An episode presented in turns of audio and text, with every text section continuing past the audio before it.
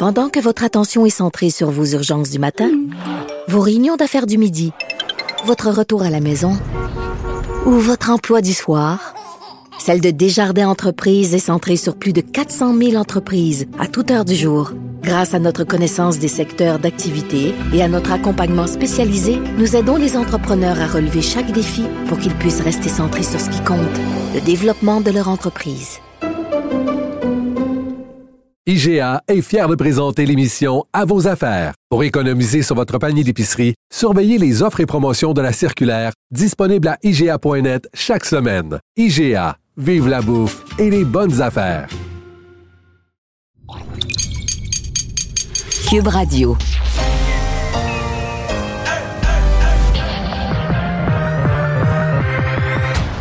Deux, deux, deux, deux, deux animateurs cohérents, deux visions différentes. Une seule émission, pas comme les autres. Mario Dumont et Vincent Dessureau. Cube, Cube Radio. Bonjour tout le monde, bienvenue à l'émission. Bon début de semaine. Euh, c'est mardi, mais c'était fin de semaine de trois jours. Pas LCN, mais en tout cas à Cube Radio. oui, toi, euh, ouais, toi c'est mardi, euh, un mardi normal. C'est ça, LCN hier, c'était journée à TVA, journée euh, normale. Euh, Vincent, euh, retour à la normale, il y a une certaine normalité. C'est un gros test aujourd'hui parce que là, chaque année, le le lendemain de la fête du travail, on dit que c'est le c'est le retour pour tout le monde. Les classes sont Oui. recommencées, les gens, il n'y a, plus grand monde en vacances. Les bouchons de circulation et tout ça. Sur la rive sud, il n'y en avait pas. Non. Mais, Non, mais plus, en temps il y a normal. clairement plus de monde. là. En temps normal, effectivement, on voyait les bouchons euh, là. Moi, ce que j'ai remarqué, le métro de Montréal, euh, c'est la plus grosse journée que j'ai vue depuis mars J'ai vu 2020. la STM commenter là, vraiment un afflux important de passagers. Beaucoup de monde. On est au centre-ville. C'est les gens de l'UQAM, entre autres les jeunes, mais il y avait beaucoup de monde et euh, de la vie qui reprend un peu au centre-ville. Plus que euh, de depuis mars Montréal. 2020. Euh, oui, c'est le plus que j'ai vu, moi, personnellement. On va les rejoindre. Julie Marco et l'équipe de 100% Nouvelles. Mario Dumont est avec nous, 15h30. Salut Mario. Bonjour. Point de presse à 13h, notamment du premier ministre François Legault, euh, qui fait avec son équipe, son gouvernement, euh, appelons ça un constat. Euh, le virus est là pour rester. Inévitablement, il va y avoir des hausses des hospitalisations. Non, on ne veut pas reconfiner. Alors, on a besoin d'infirmiers, infirmières. On lance un appel, peut-être un peu désespéré. Crois-tu que c'est un appel qui va être entendu, ça? Il va falloir que l'appel vienne avec des incitatifs, des incitatifs financiers. Oui, Il hein? va falloir trouver des, des moyens. Mais il y a quand même, euh, c'est certain que pour le gouvernement, il y a un ajustement, il y a un nouveau message, mais un ajustement, je pense, à une nouvelle réalité, à une prise de conscience, probablement du gouvernement lui-même, mais qui, qui se transmet à toute la société. Euh, que oui, il faut travailler sur tous les fronts, dans le fond. Euh, le virus, il, il rôde autour, puis il va rester là, pour un temps, on ne sait pas combien, mais euh, et dans le fond, ce que Christian Dubé disait dans sa lettre de vendredi, c'est essayons pas, vivons pas en disant ah, ça va finir au mois de novembre, ça va finir au mois de décembre, essayez de trouver une date ou un mois où ça va finir comme par miracle. C'est plus la façon de penser appropriée. On a peut-être pensé comme ça l'an dernier, mais donc euh, là, euh, ça veut dire, oui, il faut que les gens prennent les mesures, il faut se préparer à continuer à prendre les mesures. Euh, il faut, faut que 95% des gens se fassent vacciner, ça paraît nécessaire. Mais en parallèle, le gouvernement reconnaît, ben moi aussi, il faut que je renforce mon système de santé. Là. Dire, on va vivre avec de la COVID. Si les gens sont Et la vaccinés... population vieillissante aussi, là. La population est vieillissante. Si les gens sont vaccinés, la probabilité, c'est qu'il y en a très, très, très peu qui vont décéder. Mais sur les grands nombres, il y en a quelques-uns qui vont être malades. Puis le système de santé doit être capable d'absorber ça. Et il y a trop d'infirmières là, qui sont parties.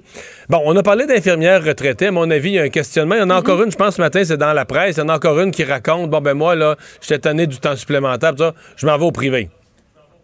Bon, si elle s'en va dans un centre privé, j'ai pas de problème. Il y a plusieurs infirmières qui allaient au privé. Ça veut dire aller dans une agence privée. Et là, ça veut dire qu'elle va travailler peut-être au même endroit. Elle va travailler au même hôpital, sur le même étage, faire le même travail. Sauf que comme elle va être pour une Mais agence. elle va savoir quand est-ce qu'elle finit, par exemple. Exactement. Mais ça, ça sincèrement, là, ça n'a pas Ouais. d'allure. Le gouvernement peut pas. Je sais qu'il est mal pris, le gouvernement, mais il peut pas être complice de sa propre destruction. Là. Il doit, euh, il peut pas permettre aux agences privées de donner aux gens le même emploi, mieux payé avec des vacances respectées, puis de venir travailler sur le même étage du même hôpital. Euh, ça n'a pas d'allure. là. Je veux dire, il y a quelque chose qu'on va devoir, à mon avis, rafistoler, puis euh, arrêter de faire affaire avec ces, ces agences privées-là. À moins, Parce que- je comprends pour un remplacement de dernière minute, là, mais pas Ouais. sur une base aussi régulière. là. Non, mais c'est ça. C'est parce que tu sais toujours à quelle heure tu commences, tu sais jamais à quelle heure tu finis. Si tu as des enfants, un conjoint, ben là, c'est- ça devient intenable. Je parlais à, à M. Mathieu de, de l'Ordre des infirmiers infirmières. J'ai dit, qu'est-ce que vous voulez? 9 à 5, lundi au vendredi, ça, c'est impossible. On est dans le réseau de la santé. Plus de salaire? Non. Ils veulent juste que ce soit agréable. c'est, pas compliqué. Ouais. Ils sont prêts à travailler le Oui, week-end, mais la c'est un nuit, le soir. là. Ils sont conscients. C'est un cercle vicieux, Julie. À chaque Ouais. fois qu'il y en a une qui part, ben les gens qui sont dans le même hôpital, ils sont, euh, ils sont une- la personne qui fait les horaires dans le même hôpital, elle a une ressource de moins là, pour partager le temps de travail. Mm-hmm. Donc c'est un, c'est un cercle vicieux. Donc voilà, donc renforcer le système de santé, s'assurer que les gens prennent Ouais. les mécanismes de protection. Partant de là, ben, c'est accepter que le COVID est là, puis se croiser les doigts, qu'on soit capable de vivre le plus normalement possible. Parce que présentement, euh, on en parlait il y a quelques instants ici, là, avant de te rejoindre. Quand même, aujourd'hui, on sent une reprise à Montréal. Euh, il y a du monde sur les trottoirs, les autour, autour des universités, ça fourmille. euh, les restaurants sont ouverts. euh, ce soir, les gens vont aller voir des spectacles. Les cinémas sont ouverts. Tu sais, on peut pas comparer la situation. On dit quatrième vague, mais on peut pas comparer la situation présente avec ce qu'on vivait l'hiver passé quand tout était fermé, on avait couvre-feu le soir. On n'est plus là du tout, du tout. Fait que, tu sais, c'est. Puis, bon, euh, on voit quand même le nombre de cas augmenter, mais dans les hôpitaux, aujourd'hui, c'est une très mauvaise journée. Grosse montée dans les hôpitaux, mais quand même, on n'est pas dans les mêmes nombres d'hospitalisations. La vaccination fait son effet. Puis on le voit, là, les gens, la vaccination fait son effet parce que c'est principalement des gens non vaccinés qui se retrouvent. Aujourd'hui, M. Legault a quand même réfléchi à haute voix Ouais. sur qu'est-ce qu'on fait, là? Comment on convainc ce, ce- ce 13 Bon, moi, je pense que pas 13% Je pense que rendu à Mais- 95, il y a un ouais, 5 mais il qui sont disait- jamais vaccinés, là.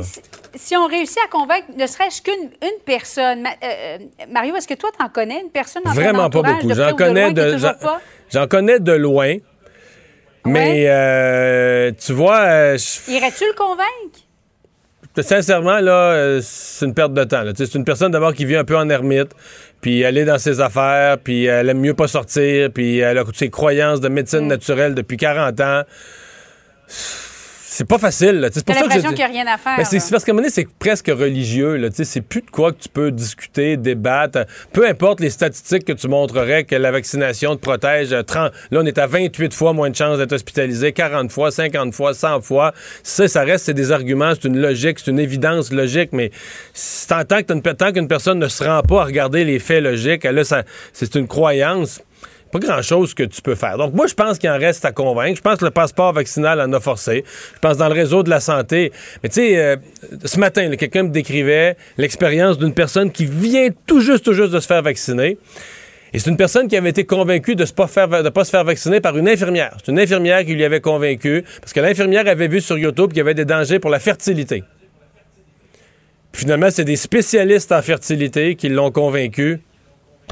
Va te faire vacciner, c'est le Il y a contraire. pas de danger. Non, seulement il n'y a pas de danger, mais c'est même un risque inverse. là. Un- ça peut être Oui, dangereux oui. pour un fœtus. très- Ben oui, les femmes enceintes faisaient partie des- de la clientèle priorisée. Fait il y a encore des gens qui se Vaccination font- obligatoire?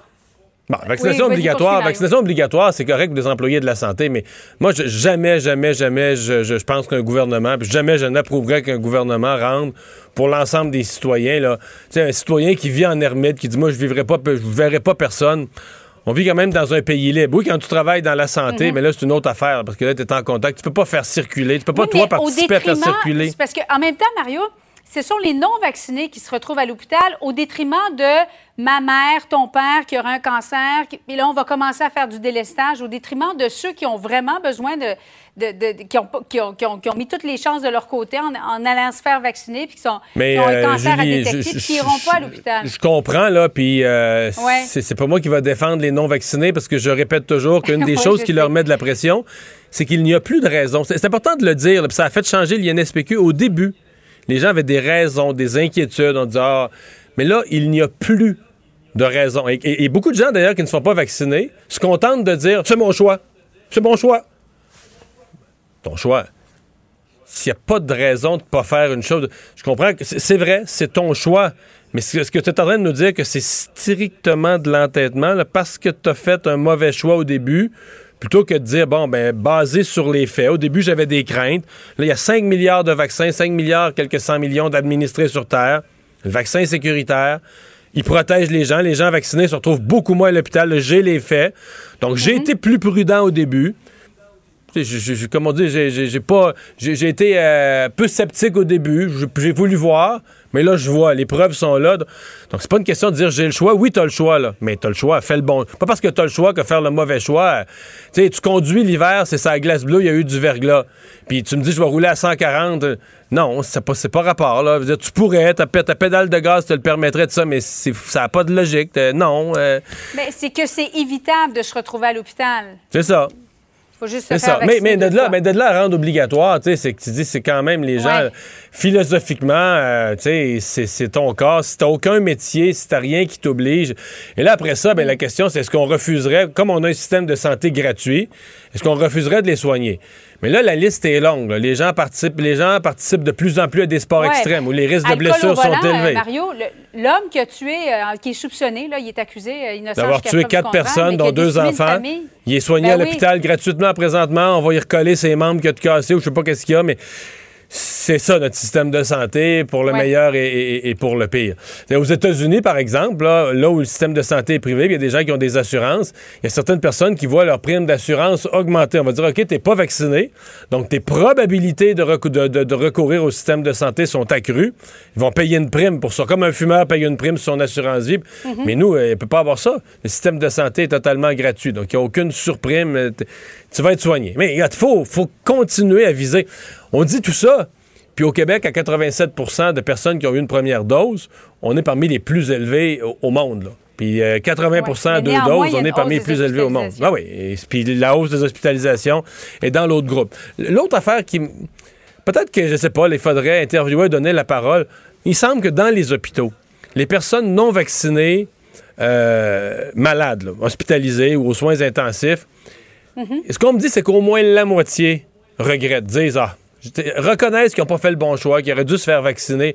Peut-être c'est à eux qu'il faudra donner la parole, qui pourront parler aux autres non vaccinés de leur réticence puis de leur erreur. Il y en a qui s'entêtent encore. Il y en a qui.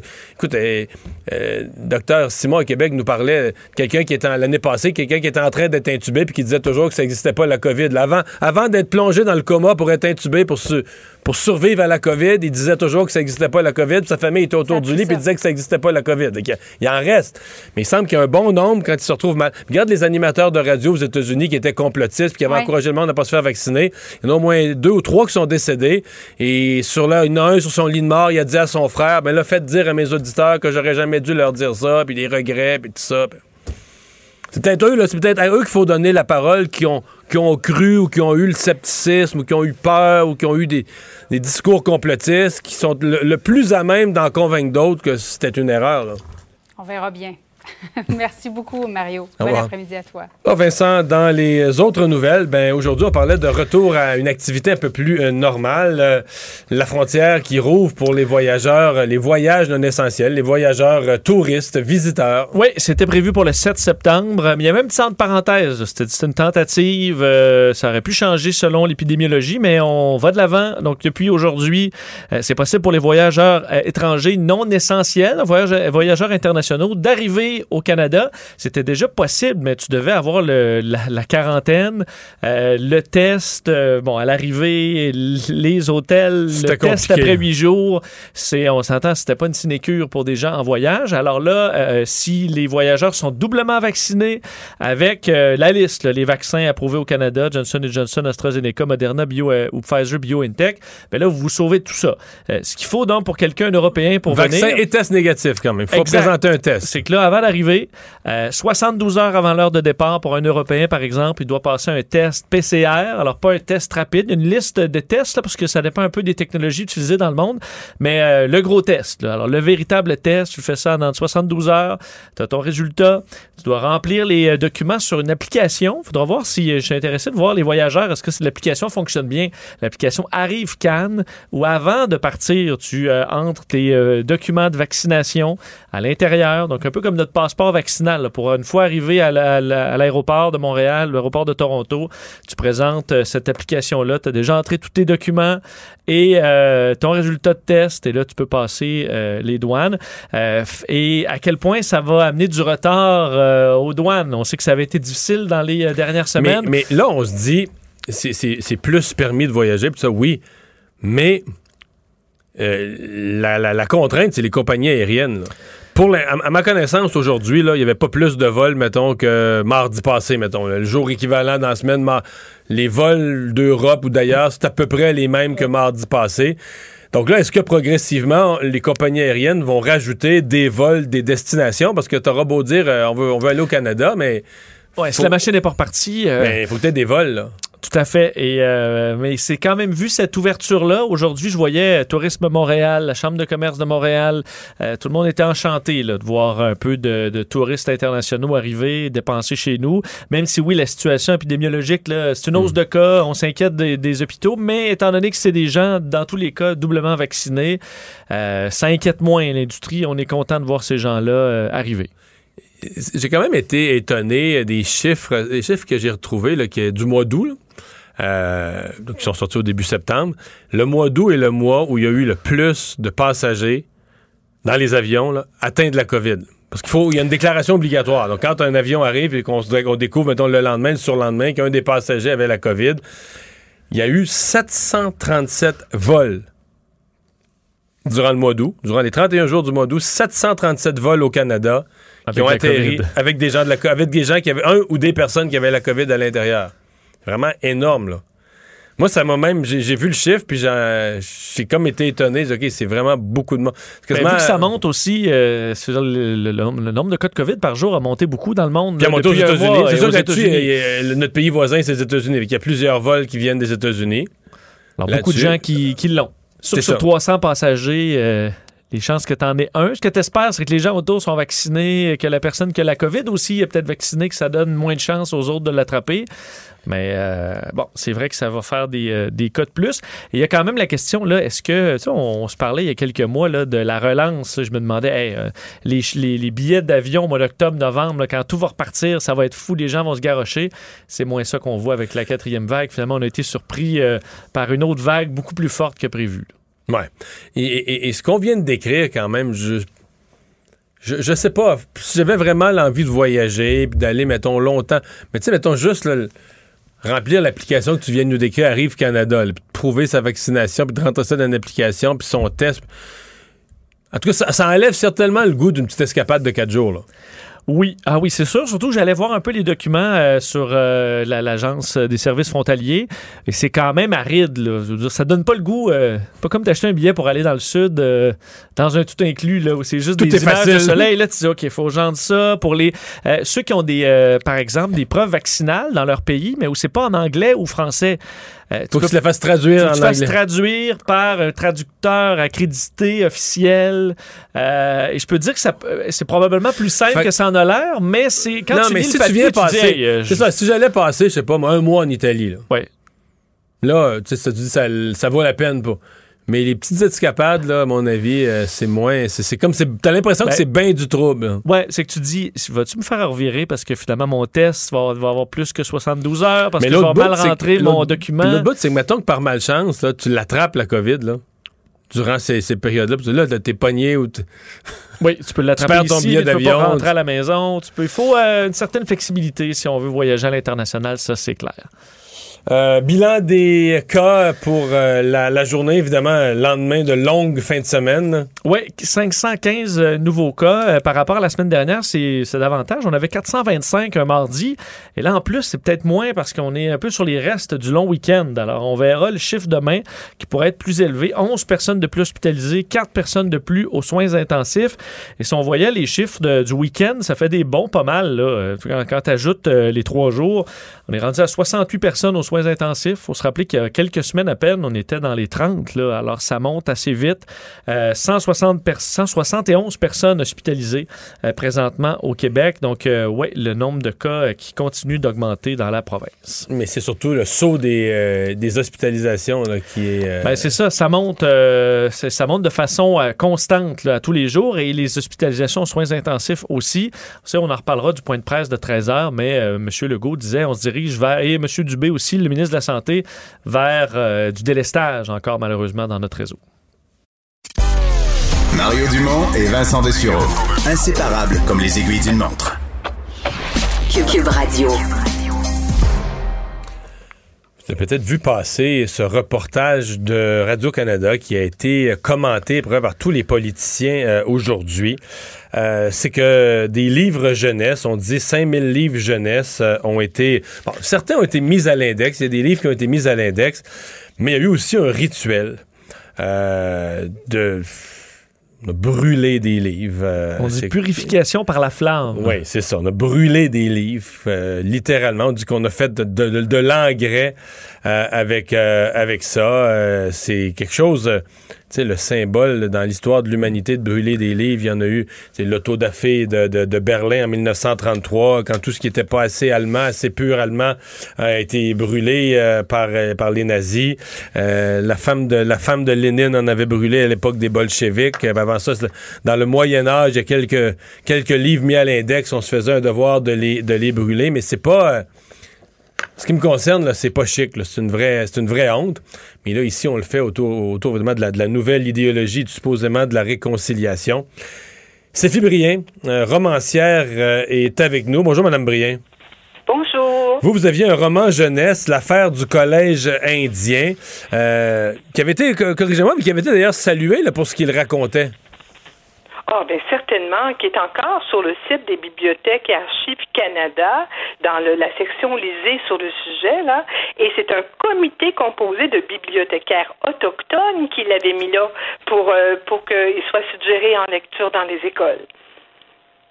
Parce que vous y racontez un peu quoi le vécu des pensionnats autochtones? Oui, mais à travers un roman fictif euh, c'est une enquête policière où mon héroïne, on est en 1920. Donc, à ce moment-là, je, remets les personnages dans le contexte du temps. Donc, à ce moment-là, euh, ma petite Dépérine va s'apercevoir que ce sont des prisons pour enfants, que ces enfants-là ont été kidnappés à 5-6 ans, qu'on les a enfermés dans ces, dans ces pensionnats-là et qu'on leur fait subir, là, évidemment, je ne parle pas des crimes sexuels, mais qu'on leur fait subir, les enfants euh, étaient privés de nourriture, on les mettait aux travaux forcés, on leur enfonçait des aiguilles dans la langue quand ils parlaient autochtone. Et j'avais même retrouvé, euh, à l'époque où je l'ai écrit, un règlement interne du ministre Scott, euh, quand ça a été instauré, la, loi sur les Indiens, où on, on disait aux, enseignants, ben, c'est mieux de pas trop montrer à lire et écrire aux, Indiens, c'est dangereux, un Indien qui, qui sait lire et écrire. Alors, c'est parce qu'on disait Indien, hein, c'était le terme du, temps. alors, mes personnages se tiennent, évidemment. Donc, euh, est-ce que c'est pour ça qu'on a enlevé le roman? Je n'en sais rien. Euh, Madame Souzikis, qui se présente comme une gardienne de, de, savoir autochtone, euh, une chercheuse indépendante qui a été au cœur de toute cette opération-là, euh, laisse entendre que vous ne pouviez pas vous écrire ça.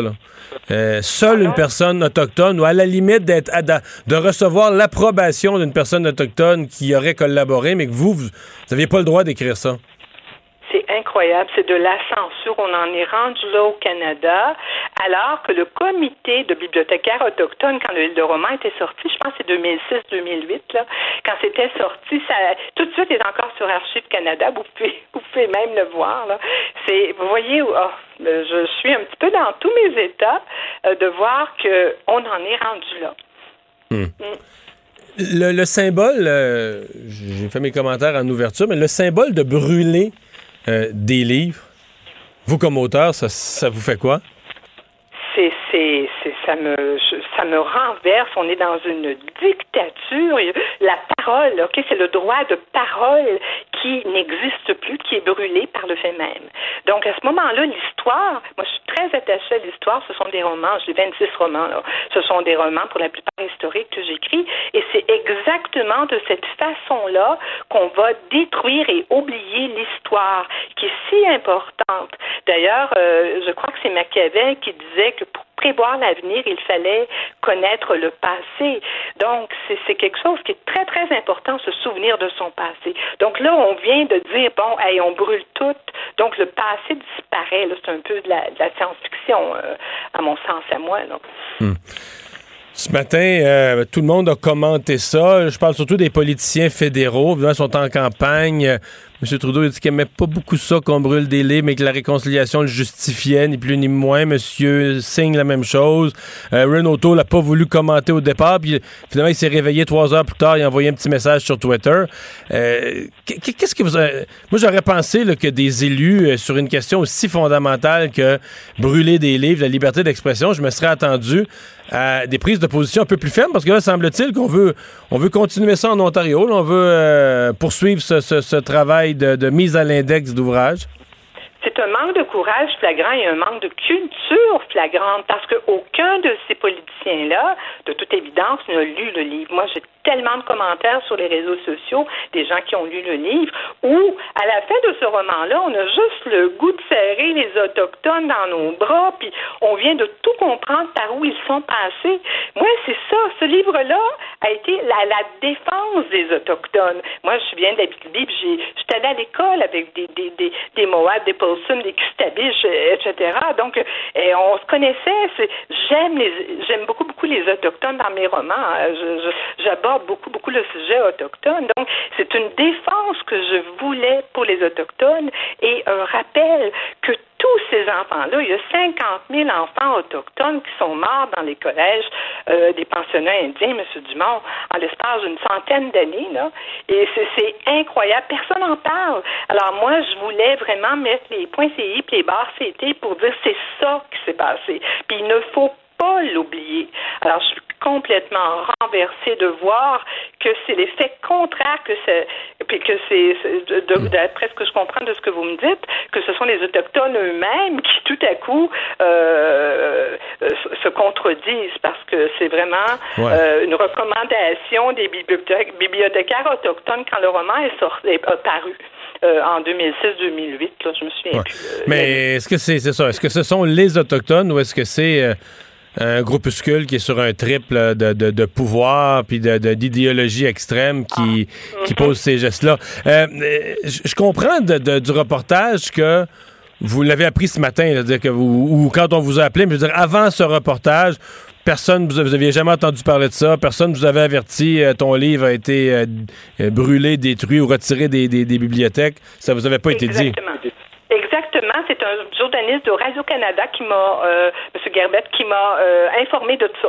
Euh, là, une dizaine de jours, je crois, là, quelque chose comme ça. Et, bon, alors, il a fait son article, puis paf, ça a apparu ce matin, puis euh, je me suis fait réveiller par le téléphone là, de ça ne dérougit pas. Ça dérougit pas, tout le monde. Mais j'ai tout le monde et, je suis très heureuse parce qu'il semble que tout le monde semble de mon côté, en tout cas avec tous les commentaires que j'ai là, les gens comprennent que ça n'a pas de mon de bon sens ce qui est en train de se passer là. C'est incroyable, c'est de bafouer son histoire comme ça, euh, alors que le livre, il faut l'avoir lu. Donc, tout le monde répète un discours sans avoir lu le roman. OK, est-ce que cette dame-là là, a lu le roman? Je ne croirais pas. Il y a même des gens qui m'ont dit, espèce, parce que le terme indien dans ton titre, ben, je dis, voyons, c'est la loi sur les Indiens. La loi sur les Indiens, c'est comme ça qu'elle se nomme. c'est pas la loi sur les Autochtones. Maintenant, on n'a plus le droit d'appeler Indiens, Indiens, là. C'est, euh, c'est, c'est quelque chose. La loi sur les Indiens a été euh, déposée en 1876. Donc, euh, je crois qu'elle est encore. Je crois que c'est encore ce titre-là, d'ailleurs. Oui, oui, oui, absolument. En 1980. Bon, alors, c'est, là, ça n'a pas de bon sens. Là. là, on est dans démagogie. Là. Il y a quelque chose qui va plus. Il y a quelque chose qui va vraiment plus. Madame Brien, merci beaucoup. Célie Brien, romancière, auteur du roman jeunesse L'affaire du collège indien. Donc, euh, ben voilà, c'était tout un débat. Elle nous parlait, Madame Brien, je conclue avec ça, elle nous parlait que Bibliothèque et Archives Canada avait reconnu la valeur de son livre et d'un point de vue là, historique pour les, pour les Autochtones. Euh, il avait été écrit à propos de ce livre. Sylvie Brien y aborde avec justesse le sujet des pensionnats où les jeunes Autochtones arrachés à leur famille étaient éduqués loin de leurs parents et de leurs traditions. Donc, on est loin du, du, du, mépris ou de quoi que ce soit. Euh, quoi qu'il en soit, euh, il, y a plus, il semble qu'il n'y a plus aucune forme de liberté d'expression qui, euh, qui existe. Comme dit cette dame, là, la, responsable de la de l'opération de mise à l'index. si tu n'es pas autochtone, tu ne peux pas écrire sur les autochtones. Vous rendez-vous compte comment c'est fou? Comme si, par exemple, l'auteur Kim Tsui, là, qui est une des plus grandes auteurs qu'on a au Québec, pouvait, si elle écrivait un roman dans lequel elle décrit le référendum de 95 puis le vécu des Québécois, on dirait, non, non, Tout est vietnamienne, t'as pas d'affaire, tu connais pas ce qu'on a vu au Québec, t'as pas d'affaire à écrire là-dessus. Fou surtout pas le genre de société dans laquelle on veut vivre. Pendant que votre attention est centrée sur cette voix qui vous parle ici, ou encore là, tout près ici, très loin là-bas, ou même très, très loin, Celle de Desjardins Entreprises est centrée sur plus de 400 000 entreprises partout autour de vous. Depuis plus de 120 ans, nos équipes dédiées accompagnent les entrepreneurs d'ici à chaque étape pour qu'ils puissent rester centrés sur ce qui compte, la croissance de leur entreprise. IGA est fier de présenter l'émission À vos affaires. Pour économiser sur votre panier d'épicerie, surveillez les offres et promotions de la circulaire disponible à IGA.net chaque semaine. IGA, vive la bouffe et les bonnes affaires. Vous vous demandez si les plantes ressentent de la douleur? Ou encore, comment est-ce que les daltoniens voient le monde? Le balado en cinq minutes est pour vous. Explorez la science, l'actualité et l'histoire en un temps record. La Feu, en collaboration avec le gouvernement du Québec, est fière de propulser la série Balado en cinq minutes. Ne laissez pas les questions sans réponse plus longtemps. En cinq minutes, disponible sur l'application et le site cubradio.ca.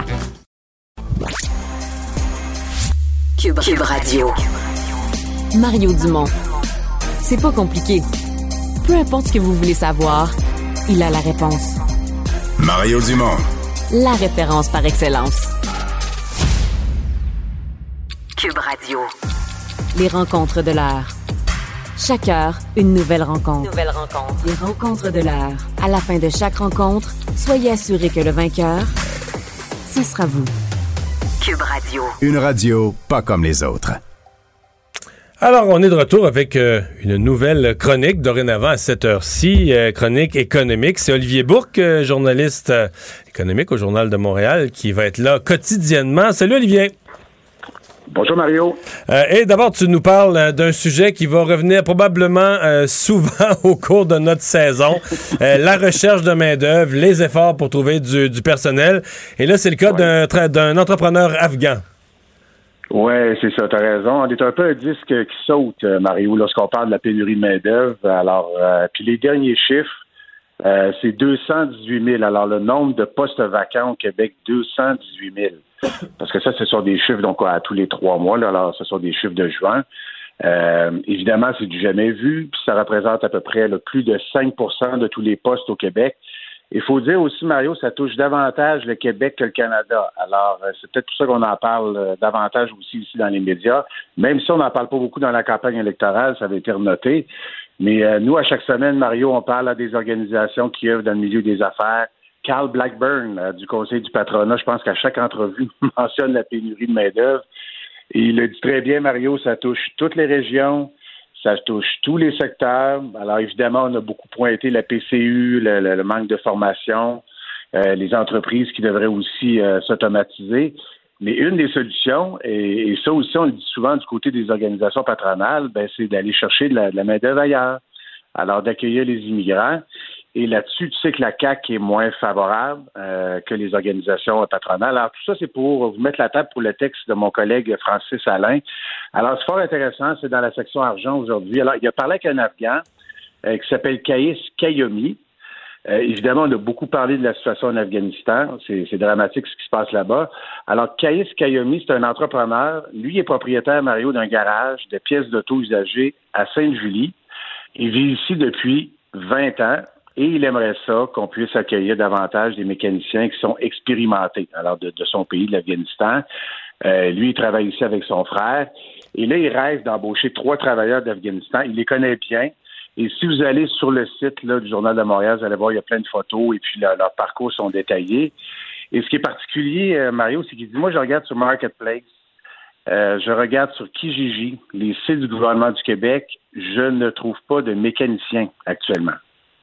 Euh, mais euh, les, euh, parce que tu parlais du gouvernement, mais au contraire, le gouvernement dit avoir mis la, pédale au fond pour aller chercher des gens dans les métiers qui sont plus en demande. Donc, s'il y a un employeur intéressé, j'ai dans ce cas-ci, la difficulté pour être aussi en Afghanistan, parce que là, on n'a plus de service diplomatique, on n'a plus de corps consulaire là-bas, tout le monde a fui. Euh, com- comment tu vas pouvoir sortir, avoir, avoir la permission des talibans pour sortir? Là, là, il y a un point d'interrogation, à mon avis. Mais Oui, euh, les travailleurs, euh, les- je ne sais pas comment ça se vit sur le terrain, mais ce que la, la version officielle d'ACAC, en tout cas sur papier, c'est que c'est à ça qu'ils Mhm. veulent donner la priorité. là. les gens qui sont dans des domaines d'emploi où on en cherche. Exactement. Donc, il y a toujours des, des immigrants qu'on pourrait dire des immigrants qui sont qualifiés.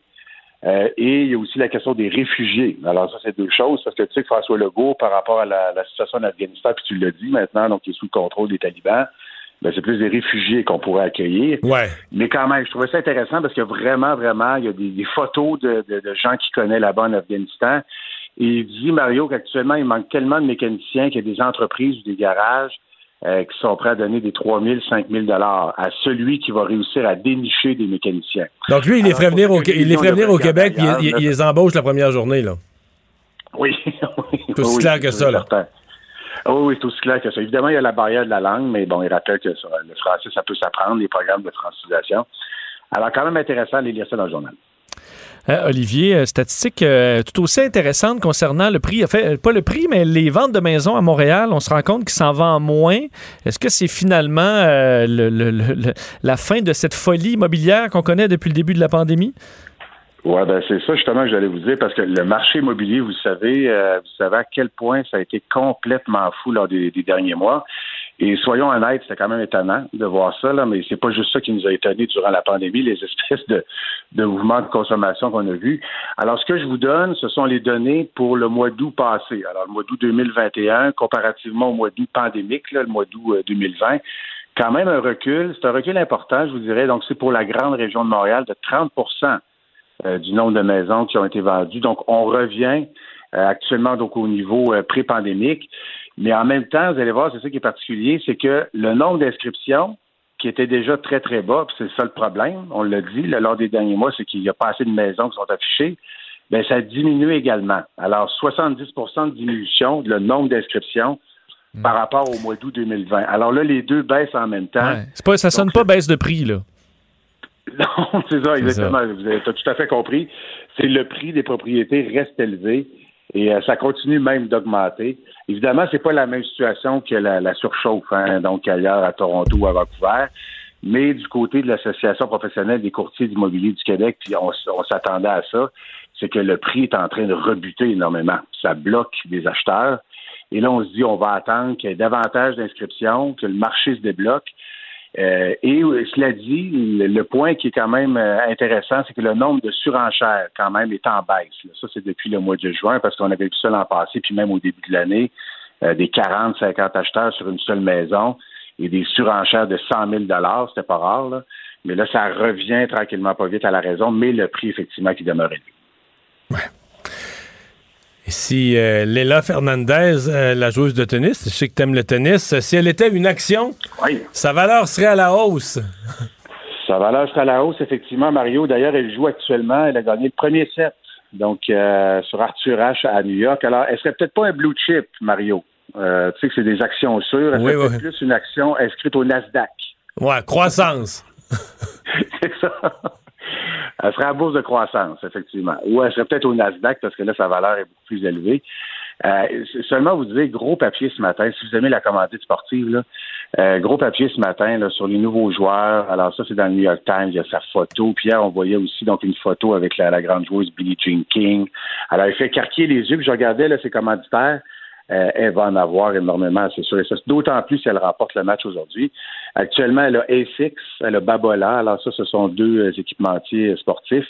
Mais elle a Telcel, l'opérateur mexicain là, euh, de téléphonie, euh, Birchbox. Alors ça, c'est de la vente en ligne de cosmétiques. Alors c'est sûr et certain qu'elle va aller, elle va aller chercher des gros commanditaires.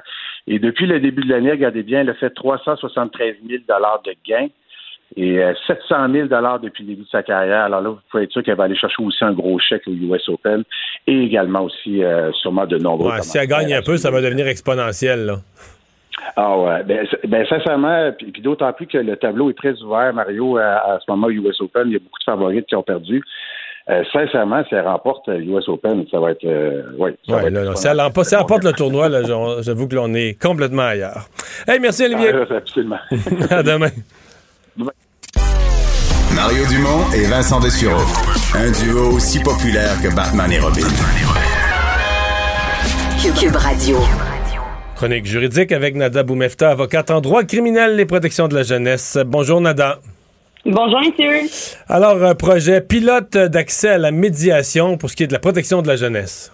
Oui, je suis bien contente de commencer ma chronique sur ce sujet-là parce qu'enfin, des actions concrètes que suggère notre gouvernement qui sont appuyées par le barreau, on essaye d'apporter en fait un nouvel élément à la protection de la jeunesse, soit l'élément de médiation, donc déjudiciariser, ne pas se rendre devant les tribunaux pour trancher dans le meilleur intérêt de l'enfant, mais plutôt avoir des finalement des tables rondes où on aura vraisemblablement les parents parce qu'on veut amener la famille au centre de la discussion J'imagine également des intervenants, des travailleurs sociaux, mais aussi un médiateur qui pourra de loin regarder quelle est la situation et euh, donner son opinion, mais sans prendre euh, de position pour une partie ou une autre. Sachez que pour être médiateur, il faut être accrédité. Donc, même pour un avocat, il faut aller chercher cette accréditation-là de plus. J'espère que ça va inviter des collègues à aller le faire. En tout cas, moi, ça me donne le goût pour justement trouver des solutions autres que d'amener la famille devant les tribunaux, ce qui peut être une, une situation stressante, mais également pour les enfants aussi, là, pour en avoir vu euh, souvent de bas âge, devoir être présent à la cour pour finalement décider de ce qui va arriver de leur vie euh, le lendemain. Ça peut être une pression et un stress qu'on essaie d'éviter par cette nouvelle euh, façon de voir les choses, entre autres via la médiation. Oui, mais c'est un peu conforme à l'approche il y a plusieurs secteurs du droit, du droit de la famille, etc., où on a, depuis une vingtaine d'années, on a glissé vers ça, dire essayer de ne pas judiciariser ou de pas amener devant les tribunaux euh, tous les cas, d'en régler un maximum, et ça semble donner de bons résultats en général. C'est tout à fait juste, même que ça a été modifié dans le code civil. Euh, on préfère commencer par la médiation. En fait, on doit commencer par la médiation dans certains euh, terrain plutôt que d'aller devant les tribunaux pour trancher. Et entre autres, en droit familial, on commence par là. Mais je tiens aussi à spécifier aux gens qu'on essaie de le faire aux petites créances et là, on essaie de l'amener en protection de la jeunesse. Je pense que c'est très positif et ça peut amener, j'espère, des résultats aussi plus concrets, plus rapides dans la vie des enfants et amener cette espèce d'esprit-là où il n'y a pas de chicane, il n'y a pas de prise de position, un gagnant ou un perdant quand on va devant les tribunaux en jeunesse c'est vraiment l'intérêt de l'enfant qui devrait être au centre de tout ça. Puis ça, Mario, en passant, je veux juste le souligner avant de, vous écouter sur une autre question peut-être ou un autre sujet, euh, que les Autochtones ont beaucoup cette façon-là de voir. On appelle ça des euh, réunions familiales ou des cercles familiaux. Euh, où on va inviter même d'autres gens qui font partie de la famille, des grands-parents ou des oncles ou des tantes qui veulent s'investir dans la famille à faire partie de la solution pour ces enfants-là qui ont droit sur le territoire québécois, on rappelons-le, ils sont protégés par la loi de la protection de la jeunesse là, euh, à la sécurité, le développement et leur santé là, sur notre territoire, euh, tous également. Nada, parlons du dossier de l'ex-juge euh, Jacques Delille. Il était de retour, d'ailleurs, c'est la première fois qu'on le voyait depuis sa condamnation pour le meurtre prémédité de sa femme au Palais de justice de Québec, lui qui réclame la, la fin des procédures judiciaires. et il y aura dans le dossier des experts en provenance d'Europe qui est très intéressant dans ce dossier-là, évidemment, messieurs, vous comprendrez que ça dure. Il y a eu même une intervention ministérielle le 7 avril pour réouvrir le dossier. Et là, les avocats à ce stade-ci, on avait déjà euh, compris qu'ils prévoyaient demander un arrêt des procédures parce qu'il y avait euh, certaines preuves qui n'existaient plus ou qui n'ont même jamais existé, qui auraient pu être très pertinentes selon les avocats de la défense euh, pour, présenter une défense plaignantière dans le cas de l'ex-juge de Lille. Mais ici, on parle de l'implication d'experts qui pourraient venir d'outre-mer, des experts qui viennent d'ici, des experts qui sont maintenant plus disponibles parce qu'ils sont à la retraite, d'autres qui ont été exclus parce qu'ils ont envoyé des communications qui ont été jugées complètement déplacées et qui ont été exclus par la poursuite. Alors là, on comprend qu'il y a tout un travail en défense de vérification de la liste des témoins. Qu'en est-il en poursuite? Qu'est-ce qu'on va chercher à venir démontrer par quelle preuve d'expert qui est au centre de ce débat-là et de ce procès-là?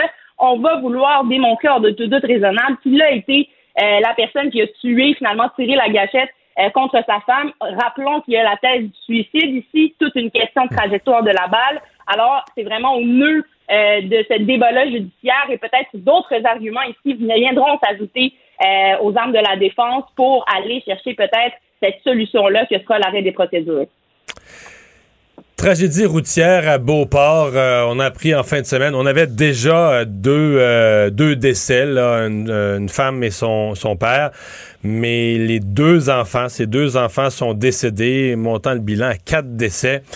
Et là, on essaie de voir. Évidemment, c'est un récidiviste d'alcool au volant, quelqu'un qui avait déjà été condamné. Bon, là, cette fois-ci, évidemment, c'est conduite avec faculté affaiblie ayant causé la mort. C'est d'une autre gravité. Euh, qu'est-ce qu'on qu'est-ce qu'on dit de ça?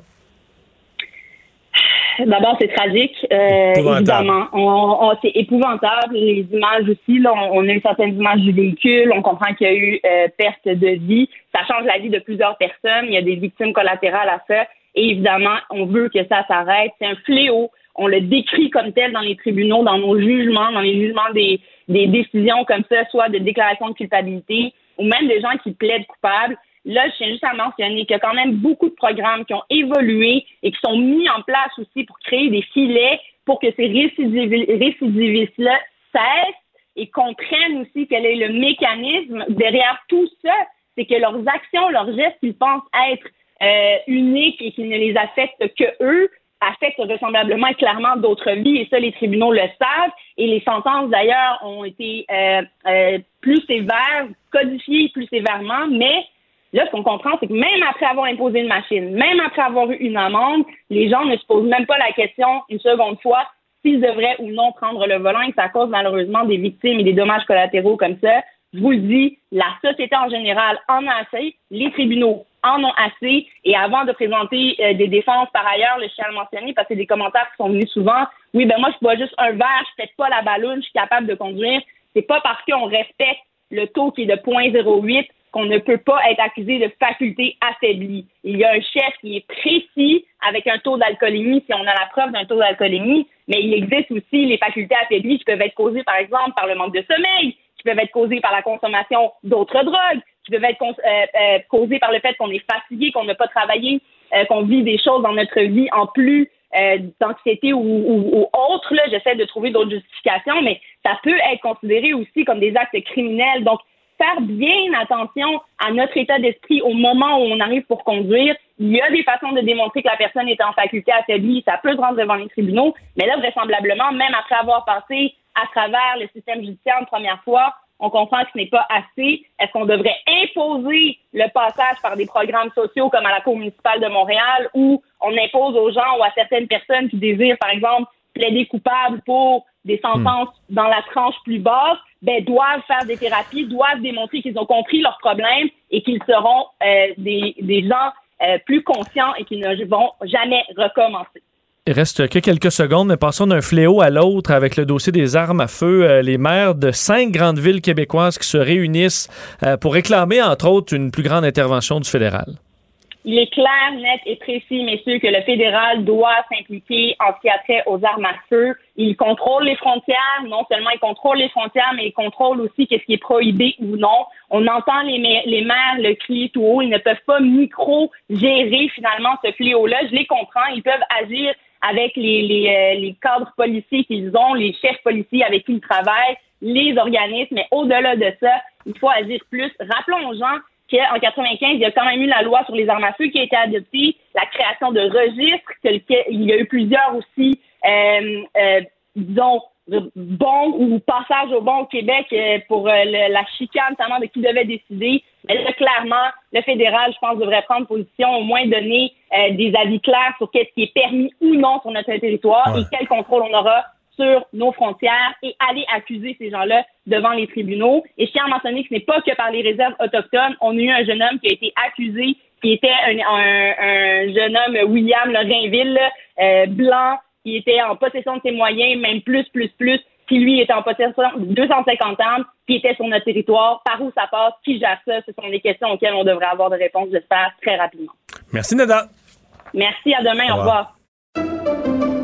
Pendant que votre attention est centrée sur cette voix qui vous parle ici, ou encore là, tout près ici, très loin là-bas, ou même très, très loin, Celle de Desjardins Entreprises est centrée sur plus de 400 000 entreprises partout autour de vous.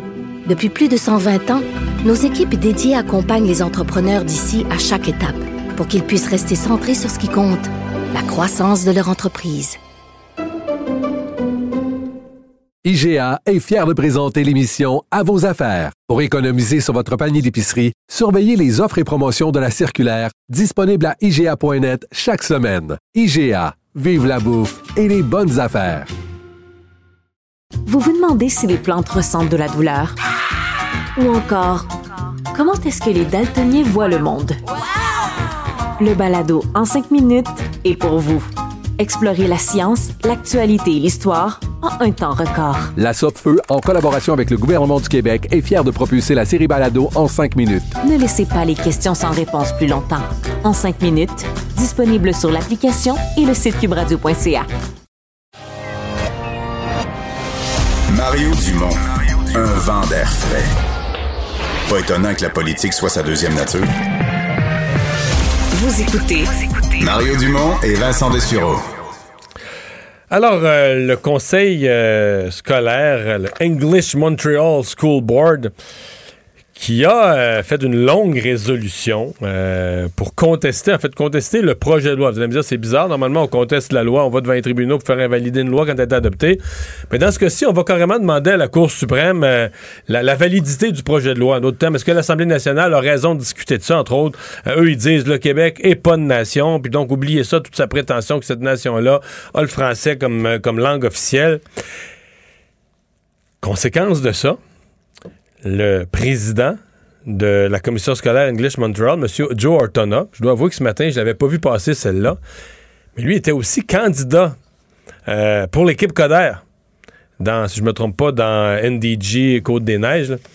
Et euh, ça n'a pas pris beaucoup de temps en cours de journée que le parti de Denis Coderre, l'équipe Coder, l'a euh, expulsé donc a été mis à la porte euh, parce qu'on dit ce n'est pas, euh, pas acceptable. Et dans notre équipe, on reconnaît le français comme langue officielle et on ne tolérera pas des gens qui euh, accréditent une telle thèse. Adrien Parizeau, responsable de la langue française dans l'équipe Coder, lui-même candidat dans Antique Quartier-Ville. Bonjour, M. Parizeau. Bonjour, M. Dumont. Euh, avant de parler de, votre ex-candidat, parlons du fond. Euh, qu'est-ce que fait, selon vous, la English Montreal School Board? Qu'est-ce qu'ils sont en train de faire? Ben, ils sont clairement en train d'essayer de prendre une position pour diviser le Québec, euh, pour, pour faire deux classes de citoyens entre les francophones et les anglophones. Puis vous l'avez dit là, ils questionnent le fait que le Québec a le droit de légiférer sur la question linguistique je pense qu'il n'y a personne qui remet réellement en question la possibilité pour le Québec de, de légiférer sur la question linguistique considérée en loi 101. Mais outre ça, je vous dirais que notre candidat là, qui, euh, qui est président de la commission scolaire, euh, comme vous l'avez dit, ça n'a pas pris beaucoup de temps avant que M. Coder et notre équipe, là, euh, vous avez été en cours de journée, mais ça a été très, très rapidement. On l'a exclu comme candidat. Est-ce que vous saviez, est-ce qu'hier, avant hier, quelqu'un dans votre parti était au courant que cette démarche-là était en cours ou vous l'avez appris ce matin dans les journaux? Absolument pas. C'est ce qui c'est ce qui nous désole doublement, je vous dirais. Outre ma position personnelle sur la question de la nation québécoise puis celle de Denis Coderre, euh, je vous dirais que de l'apprendre ce matin par une sortie du Bloc québécois puis dans les journaux, euh, on a été extrêmement fâchés parce que dans notre équipe, euh, on considère que le travail d'équipe est important. c'est pas c'est pas notre conception du travail d'équipe la, façon dont M. Ortonin fait les choses. Probablement, on lui aurait dit qu'on n'était pas en accord avec la position sur le fond, mais mais encore plus sur la forme de l'apprendre ce matin dans les journaux. Je vous dirais que M. Coder était en beau fusil, comme on dit au Québec. Moi, j'ai été impressionné. J'ai trouvé que votre équipe avait agi euh, avec, euh, avec fermeté. Mais euh, j'ai déjà aussi dit qu'un parti qui prendrait à Montréal une position ferme pour le français serait jamais élu. Peut-être que je me trompe, mais t'as pas l'impression que c'est. Je me trompe. Moi, j'ai l'impression que c'est ringard le français à Montréal, totalement. Je dis pas, dis pas pour tout le monde, puis que vous, vous avez pas de conviction, mais pour gagner la majorité des électeurs, moi, j'y crois plus que le français, ça marche. Mais vous avez, vous avez tort, euh, je, je vous dirais, sur plusieurs aspects. Vraiment, une grande partie de la communauté anglophone est dans les villes liées. Euh, oui, dans la ville de Montréal, il reste une partie de la communauté anglophone historique, là. mais euh, Ensemble Montréal, je suis convaincu, là, vous avez vu les sondages, on, en a vu à plusieurs reprises. Euh, Ensemble Montréal a déjà pris des positions sur la langue française. Moi, j'ai moi-même, avec, avec l'équipe, déposé une motion pour la création d'un conseil de langue française à Montréal. Puis si vous aviez vu le nombre de commentaires positifs qu'on a reçus la communauté francophone, mais également des gens qui disent, des anglophones qui disent, mais la spécificité montréalaise, le français comme spécificité montréalaise, c'est important pour nous également. Donc, c'est pas vrai que la question de la langue française, la protection de la langue française, ça touche pas les Montréalais, peu importe qu'ils soient anglophones ou de, de langue maternelle ou francophone. Euh, je pense que maintenant, les gens, il y a plus, il y a plus beaucoup de gens qui mettent entre guillemets le fait qu'il y a un déclin de la langue française à Montréal, puis qu'il faut le protéger et en faire la promotion. Donc, c'est pour ça aussi que des motions comme, comme ce que la English Montreal a adopté, euh, c'est problématique, parce que, comme je le disais, ça divise les communautés plutôt que de les regrouper sur le concept de Montréal est une ville inclusive. Vous n'avez pas l'impression que vous allez avoir une fronde là, dans un certain nombre de, de, de, de districts euh, où c'est... Bon, quand je dis anglophone, moi j'inclus là, la majorité traditionnelle, pas la majorité, mais la, communauté traditionnelle anglophone, mais euh, plusieurs communautés culturelles qui vivent en anglais. Là. 95% dans leur vie au quotidien, ils vivent en anglais, écoutent les nouvelles en anglais, lisent le journal en anglais, vivent en, leur vécu est en anglais, euh, qui en ont marre de ça, puis qui trouvent ça ringard, puis encore le Québec avec sa langue française, puis tout ça. Puis le Coder qui embarque là-dedans, le Coder qui embarque avec eux autres, met dehors le monsieur qui a voulu défendre nos droits. Vous craignez pas le ressac? Absolument pas. Puis vous le savez, vous connaissez M. Coder depuis de, très nombreuses années également. M. Coder est un homme de conviction. J'en suis un également sur la question de la langue française. On n'a pas, fait de calcul combien ça allait nous coûter de votes. Est-ce que ça allait nous coûter des votes? On a pris la bonne position, la position de dire on n'a pas à diviser les francophones et les anglophones. On doit travailler pour le Québec, on doit travailler pour Montréal. donc, des positions comme ça, c'était pas acceptable pour Ensemble Montréal puis pour Denis Coderre. À partir du moment où un homme de conviction, que le parti a des convictions, il faut se tenir debout et dire non, ça, c'est pas parce qu'on va peut-être perdre quelques votes qu'on va accepter que des prises de position soient prises par nos candidats. Puis donc, on, ça n'a pas été très, très long. je vous le dis, on a eu une discussion, dès qu'on l'a vu dans, le, dans, les articles, on a eu une discussion puis on a décidé de l'exclure. Donc, euh, M. Coder étant un homme de conviction, il a décidé de se tenir debout avec son caucus pour pour dire non, c'est pas acceptable. Donc, est-ce que est-ce que ça va peut-être nous coûter quelques votes? Mais si ces votes-là, ça nous écoute, euh, au moins on se sera tenu debout sur nos convictions. Adrien Parizeau, merci. Merci beaucoup, M. Au revoir, responsable de la langue française dans l'équipe Coder. Pendant que votre attention est centrée sur cette voix qui vous parle ici, ou encore là, tout près ici, très loin là-bas, Celle de Desjardins Entreprises est centrée sur plus de 400 000 entreprises partout autour de vous. Depuis plus de 120 ans, nos équipes dédiées accompagnent les entrepreneurs d'ici à chaque étape pour qu'ils puissent rester centrés sur ce qui compte, la croissance de leur entreprise. IGA est fier de présenter l'émission À vos affaires. Pour économiser sur votre panier d'épicerie, surveillez les offres et promotions de la circulaire disponible à IGA.net chaque semaine. IGA Vive la bouffe et les bonnes affaires. Vous vous demandez si les plantes ressentent de la douleur? Ou encore, comment est-ce que les daltoniens voient le monde? Le balado en cinq minutes est pour vous. Explorez la science, l'actualité et l'histoire en un temps record. La Feu, en collaboration avec le gouvernement du Québec, est fière de propulser la série Balado en cinq minutes. Ne laissez pas les questions sans réponse plus longtemps. En cinq minutes, disponible sur l'application et le site cubradio.ca. Mario Dumont et Vincent Dessureau. Inséparables comme les aiguilles d'une montre. Cube Radio. Vous avez 24 minutes dans une journée. Tout savoir en 24 minutes. Pour s'informer et comprendre en 24 minutes, ici Mario Dumont, en compagnie de Vincent Dessureau, des studios de Cube Radio, la station d'affaires publique de Québecor. Voici Tout savoir en 24 minutes. Tout savoir en 24 minutes.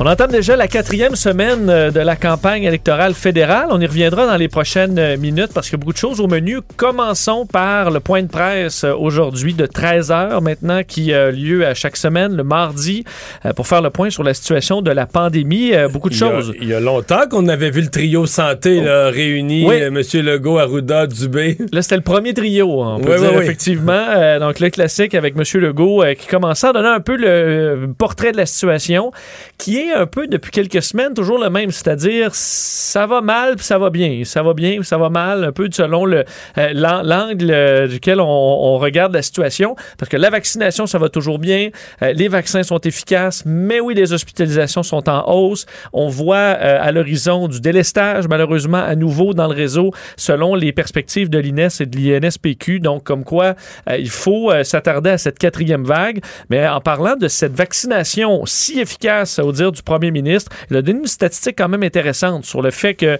euh, ce sont des personnes en général non vaccinées qui se retrouvent euh, hospitalisées et euh, par une très grande marge, on peut l'écouter là-dessus.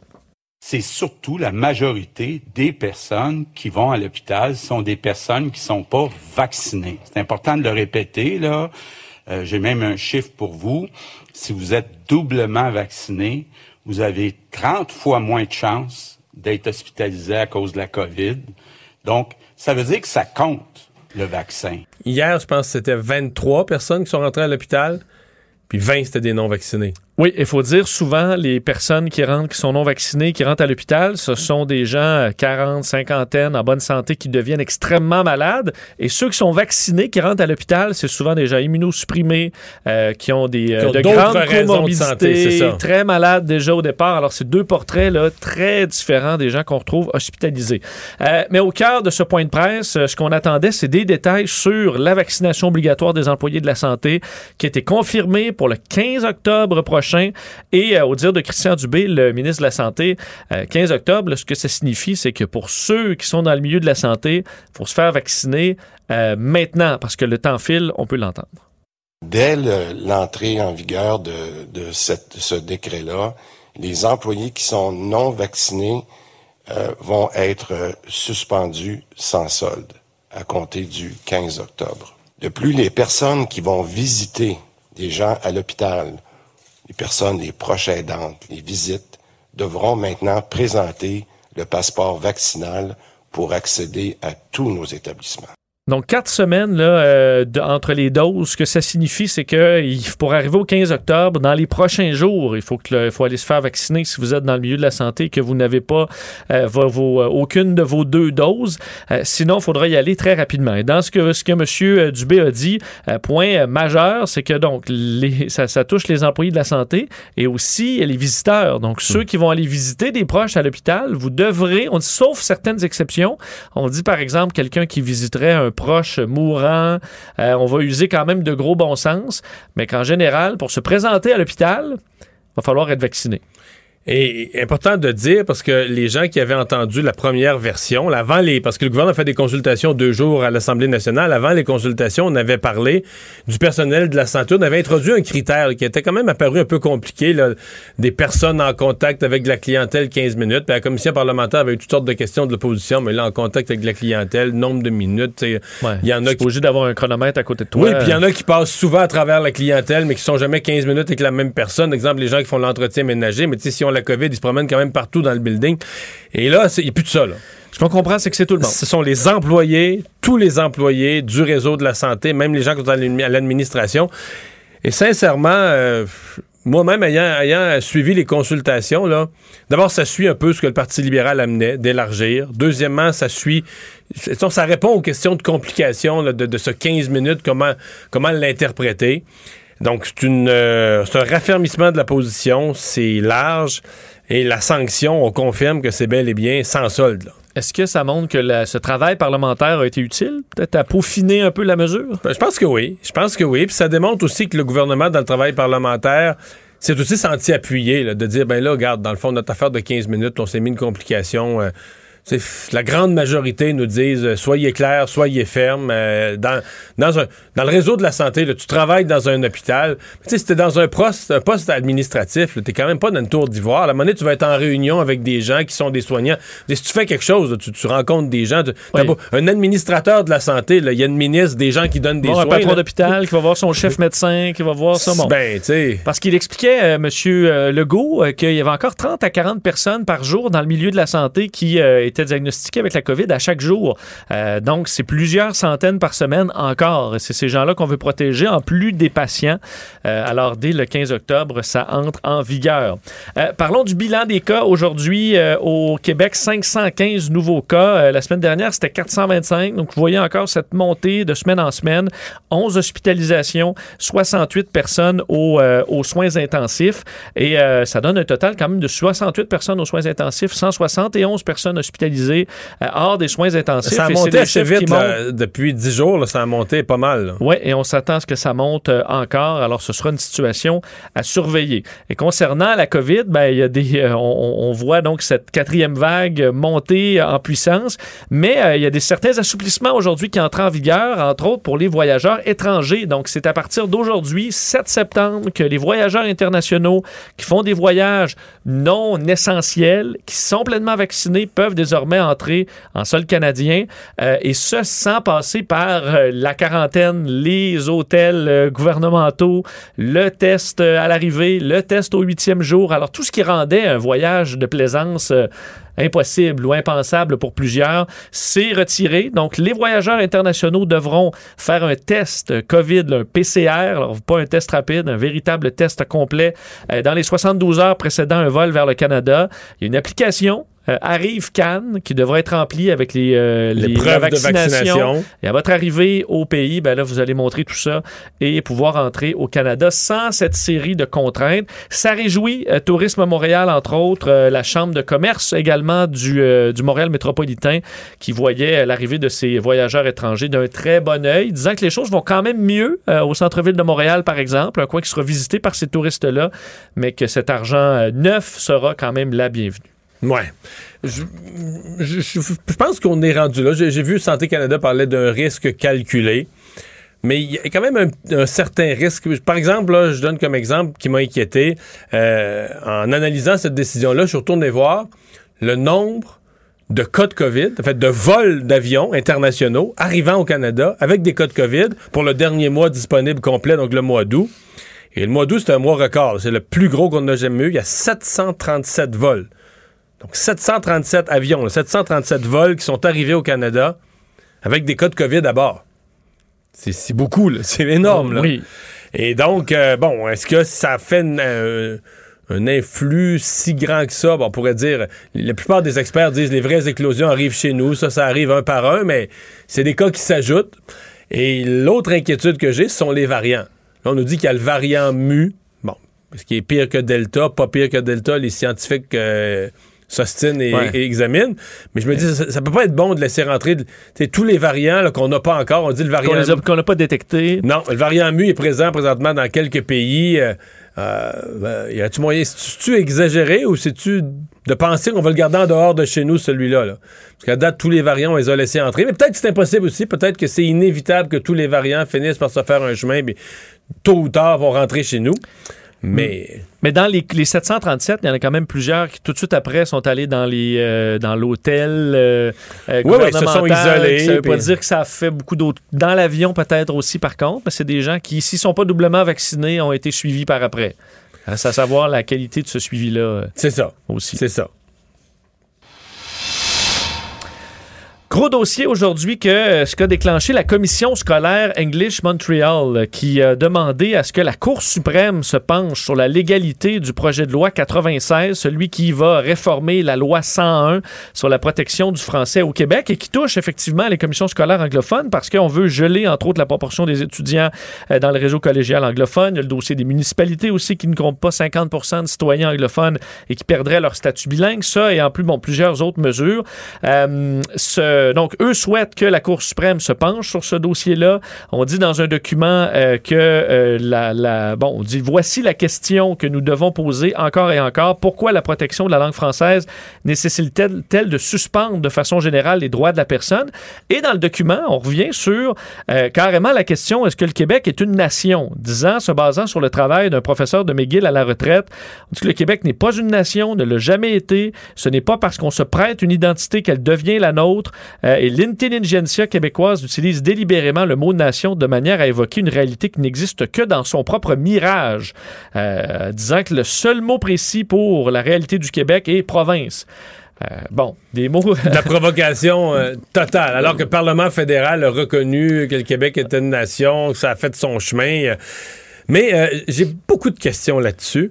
Bon, la, la première pour l'expliquer aux gens, parce que c'est vrai que ça, ça paraît bizarre. Tu dis, ben voyons, c'est un projet de loi, il est pas. Normalement, quand une loi est adoptée, tu peux contester la loi. Mais là, c'est comme un avis. C'est comme si la, la, la commission, euh, l'English Montreal School Board, demande à la Cour suprême dites-les donc à l'Assemblée nationale, donnez-nous un avis pour dire que Vous, vous pouvez pas voter ça. là. Ça vaut rien. Vous n'avez pas le droit de voter Vous ça. débattez pour rien. C'est ça. Vous débattez pour rien. Vous avez pas. C'est comme si un avis de la Cour suprême à propos d'un d'un pro- d'un- d'un- d'un projet de loi, donc qui n'est que projet, mais pour donner un avis juridique disant perdez pas votre temps à débattre ça, c'est pas. légalement, vous n'avez pas le droit de faire ça. Ceci dit, quand on dit c'est un centre de service scolaire, là, school board, mais c'est un centre de service scolaire, c'est pas le parti égalité. Il y, y a un bout qui marche plus. là. C'est un centre de service scolaire qui reçoit des budgets. Je veux dire, je sais pas, moi, Vincent, mettons que le centre des services scolaires dans mon coin, le Rivière-du Kamouraska, Rivière-du-Loup, se met à dire, bon, ben nous autres, là, on est... euh, on va prendre position euh, pour les conservateurs à Ottawa, puis, ou pour le Parti vert, puis contre un, puis pour l'autre, puis prend position à toutes Ouais, on sortes de- réclame si, La réforme, euh, la réforme, on est le centre des services scolaires, mais on réclame une réforme de la santé. Puis là, on a investi euh, 150 000 pièces en publicité sur les ondes de la radio là, pour demander une réforme de la santé. On va dire, hey, hey, hey, hey, ta job, là, c'est l'école. Tu reçois des budgets, tu un centre de services scolaires. Le ministère de l'Éducation t'octroie des sommes, puis les taxes scolaires des gens t'octroient des sommes. Tout ça, ça te fait un pot d'argent là, que tu distribues entre des écoles pour embaucher des enseignants. Tu un centre de services scolaires. Je peux comprendre que sur une question linguistique, qui touche par exemple l'inscription à l'école d'enfants de langue anglaise, je pourrais comprendre qu'ils disent Hey là, là, ça n'a pas d'allure la nouvelle loi, on va devant les tribunaux, il y aurait le droit. Parce que c'est dans leur secteur, puis ça touche les droits linguistiques de leur communauté, la communauté anglophone. Les tribunaux sont là pour ça, pour faire valoir tes droits. Mais est-ce qu'un centre de service scolaire peut faire de la politique? Tu sais, on a eu à une époque le Parti Égalité au Québec. Ça, c'était Oui. bien correct. C'était un parti politique. Il ramassait de l'argent, des dons, puis il présentait des candidats. Puis on gagnait quatre candidats. À l'élection de 1989, on fait élire quatre candidats anglophones qui défendaient le- la communauté anglophone contre le vilain Robert Bourassa, puis le Parti libéral qu'ils avaient laissé tomber, qui avait trop protégé le français. C'était bien correct, là. C'était un parti politique. Mais un school board, un centre de service scolaire, Comment il prend l'argent? Il prend l'argent destiné à l'éducation, embauche des avocats, fait de la politique. Le Québec n'est pas une nation. Hey! Pour toi, c'est pas un centre de service scolaire à débattre si le Québec est une nation. Ben non, si tu étais un parent d'un de ces en- enfants-là, tu dirais est-ce que ce- Ben, si l'argent va à- Euh, au, bon, au endroit. Si c'est un parent qui a besoin de services en orthophonie pour son enfant, puis qu'on a coupé le nombre d'heures disponibles, là, je hurlerais. Où va, où va notre argent? Qu'est-ce que vous faites avec notre argent? Comment vous gaspillez de l'argent? De quel droit vous faites de la politique comme ça? Par contre, Ben- chapeau à Denis Coderre. Oui, parce que ça, il y a eu des réactions, euh, des réactions politiques parce qu'effectivement, le, le- de Denis Coderre avait un de ses candidats qui est derrière tout ça, Joe Ortona, euh, qui est le président de la commission scolaire ou de la- du centre de services scolaires euh, et qui, euh, ben, qui était euh, euh, en candidat comme conseiller dans le district de Loyola dans Côte-des-Neiges, Notre-Dame-de-Grâce. Il a été écarté, là, et ça très rapidement. Euh, Denis Coderre a dit que, euh, bon, c'était inacceptable. Euh, la protection de la langue française fait partie de nos valeurs fondamentales. Je reconnais le Québec comme nation, tout comme notre formation politique. Alors, ça a été euh, clair et net. Il sera donc remplacé comme candidat dans l'équipe Coder. Et euh, le Bloc a réagi. On comprend bien François Blanchet très rapidement. Ben c'est un cadeau. Euh, ben oui. Le Bloc n'a pas réagi. Le Bloc a regardé ça un matin des journaux. dit, puis il a Yeah, dit- une a dit, controverse. mais c'est pas croyable. C'est donc ben bon. Et ça lui a permis de demander maintenant et immédiatement à Erin O'Toole et Justin Trudeau de s'engager à l'endroit du Québec, de ne pas accéder à cette demande. Hey, J'imagine, tu sais, le bloc, là, tu sais, t'as une journée, tu dis, ouais, quel message on va passer aujourd'hui, il faudrait pas qu'on soit sur la défensive sur telle affaire, puis tout ça.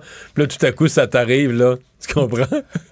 une balle sur le centre du marbre, pas trop raide, juste la bonne Pour la vitesse. claquer au loin. Juste la bonne vitesse. Ah non, c'était... Mais moi, Denis Coderre, je vais te dire... euh, euh, je, je- je- je- souligne son, sa, sa fermeté, son courage. Il y a un leadership là-dedans. Je m'interroge encore. là. Euh, est-ce que tu peux te faire élire maire de Montréal si tu prends des positions aussi fermes pour le français? Moi, j'ai des doutes. Je, je, je pense que la communauté anglophone là, à Montréal est très, très forte, mais surtout que le vote, le vote allophone est très sympathique. là. Bon, une bonne partie des allophones qui parlent anglais dans le quotidien, très sympathique à ce genre de cause-là. Alors, est-ce que le- le- le- les francophones, ça va être assez pour... Ou est-ce que M. Coder va réussir à se garder l'appui des anglophones malgré ça? Mais ça se peut qu'il y ait une fronde, là. Ça se peut qu'il y ait une fronde dans euh, Lead the Gazette. Faudra suivre ce qui se dit dans The. Gazette pour les prochains jours. Ah, M. Coder pourrait être désagréablement surpris. Tout savoir en 24 minutes. Parlons de la campagne fédérale. Maintenant, je disais déjà la quatrième semaine de cette campagne. Et euh, souvent, euh, depuis le début de la campagne, des sujets qui euh, sont arrivés un peu de nulle part et qui ont pris de la place. Et aujourd'hui, c'est ce gros dossier de Radio-Canada concernant la destruction de livres, des milliers de livres, une épuration littéraire, pour utiliser leur terme, qui a lieu dans les bibliothèques du Conseil scolaire catholique Providence, qui, Providence, qui regroupe 30 écoles francophones dans le sud-ouest de l'Ontario. ça s'est tenu en 2019, entre un événement particulier relié aux 5000 livres jeunesse parlant des Autochtones qui ont été détruits dans un but, dit-on, de réconciliation avec les Premières Nations. Euh, on a fait une cérémonie de purification par la flamme, c'est le terme utilisé, pour brûler une trentaine de ces livres-là dans un but euh, qualifié d'éducatif, où donc on a fait brûler des livres, la cendre, euh, on s'est servi de la cendre comme engrais pour planter un arbre et ainsi, dit-on, tourner du négatif en positif.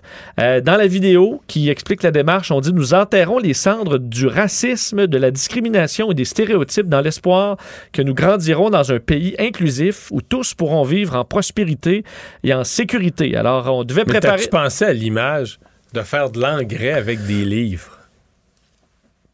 Mais là, on est allé loin là, dans la purification par les flammes. Généralement, on n'associe pas à une purification le fait de brûler des livres, du moins dans l'histoire euh, Brûler des livres, là, ça s'est fait, dernières années. Ça s'est fait au début, au, début de l'Allemagne nazie. C'est un des premiers gestes symboliques qu'on a posés, brûler des livres. Euh, ça s'est fait quand Lénine, la révolution bolchevique, Lénine est arrivé. C'était la femme, si je me trompe pas, je ne vais pas faire une erreur historique, je pense que c'est la femme de Lénine qui était en charge de vider des bibliothèques puis de brûler des, euh, brûler des livres. Euh, ça s'est fait, là, mon Dieu, dans le temps de la, mise à l'index des livres, dans le temps de, de, de au Moyen Âge. Mais euh, aujourd'hui, de se faire une fierté qu'on brûle des livres, qu'on en fait de l'engrais, c'est surréaliste. Et euh, la, femme qui a fait ça, la supposée purificatrice, qui se considère une gardienne euh, des, droits autochtones, puis de la pensée autochtone, puis du savoir autochtone, ben c'est une vice-présidente de commission politique pour le Parti libéral. Et moi, je pensais, moi, quand j'ai vu ça ce matin, je me suis dit, Renault O'Toole va sauter là-dessus. Là. oui, et c'est pas arrivé. Euh, parce qu'il y a eu des réactions quand même de tous les partis, euh, te dire, sur ce document. C'est 165 pages. Hein. Puis là, là-dedans, il y a Tintin, euh, euh, Tintin en Amérique, alors toutes sortes de livres où on dit... Astérix. puis on comprend là, que le portrait des, des, Autochtones n'est pas, est pas, est pas juste. C'était une, une, une, vision qu'on avait dans le temps et qui a évolué. Mais ces livres, donc, qui ont été brûlés. Et dans les réactions politiques, parce que tous les chefs ont été questionnés aujourd'hui sur le sujet, bien, plusieurs réactions, entre autres, et François Blanchette qui qui dit euh, on ne va pas euh, se débarrasser des erreurs du passé en les niant, entre autres. Ça a été un des termes euh, utilisés. Et Erin O'Toole, de son côté, a publié un tweet plus tôt aujourd'hui disant un gouvernement conservateur sera engagé à la réconciliation, mais le chemin de la réconciliation n'implique pas de démolir le Canada. Je condamne fermement le brûlage de livres. Mais moi, j'ai beaucoup aimé son tweet.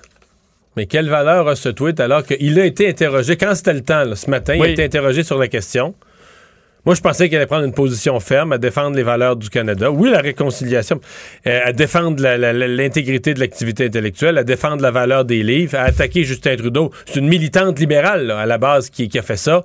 Je pensais qu'elle allait rentrer dans le Parti libéral, demander à Justin Trudeau des excuses. Et il a été plus mou que Justin Trudeau.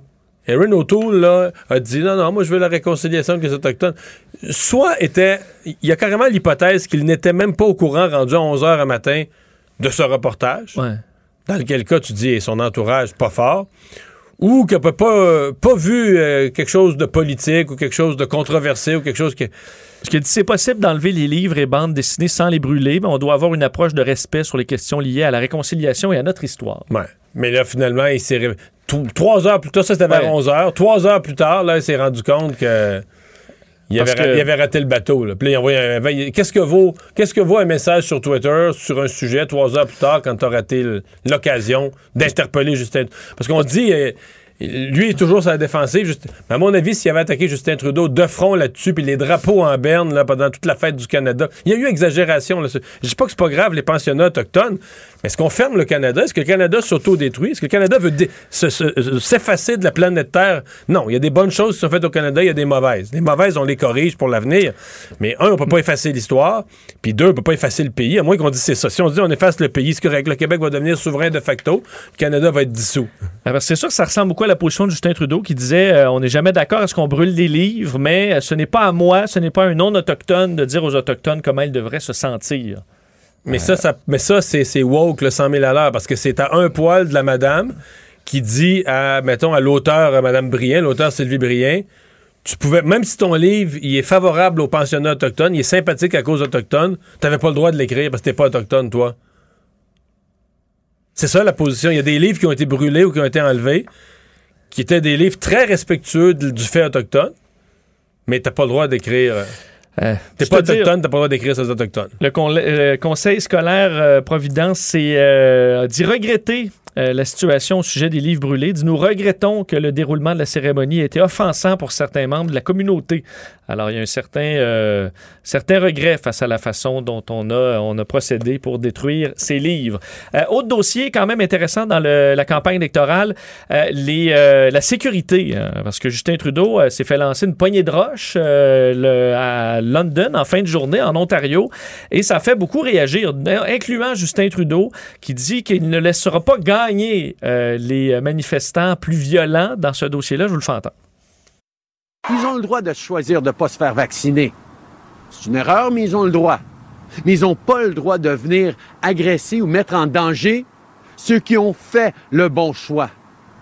Et moi, je serai toujours sans équivoque d'être du bord de ceux qui sont là les uns pour les autres, pas pour ceux qui sont en train d'endanger- de s'endanger les uns les autres. Bon, c'est un mot en, en un mot anglais, Sans- endanger. mais en, anglais, ça ouais, existe, ouais. endanger. En français, ça n'existe pas.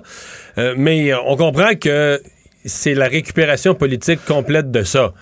Puis moi, ce que je comprends pas, mettons le type qui a lancé des roches, là, il a fait ça d'en face des gens de la GRC qui sont censés protéger le premier ministre. Mais comment ça, il n'est pas couché en prison?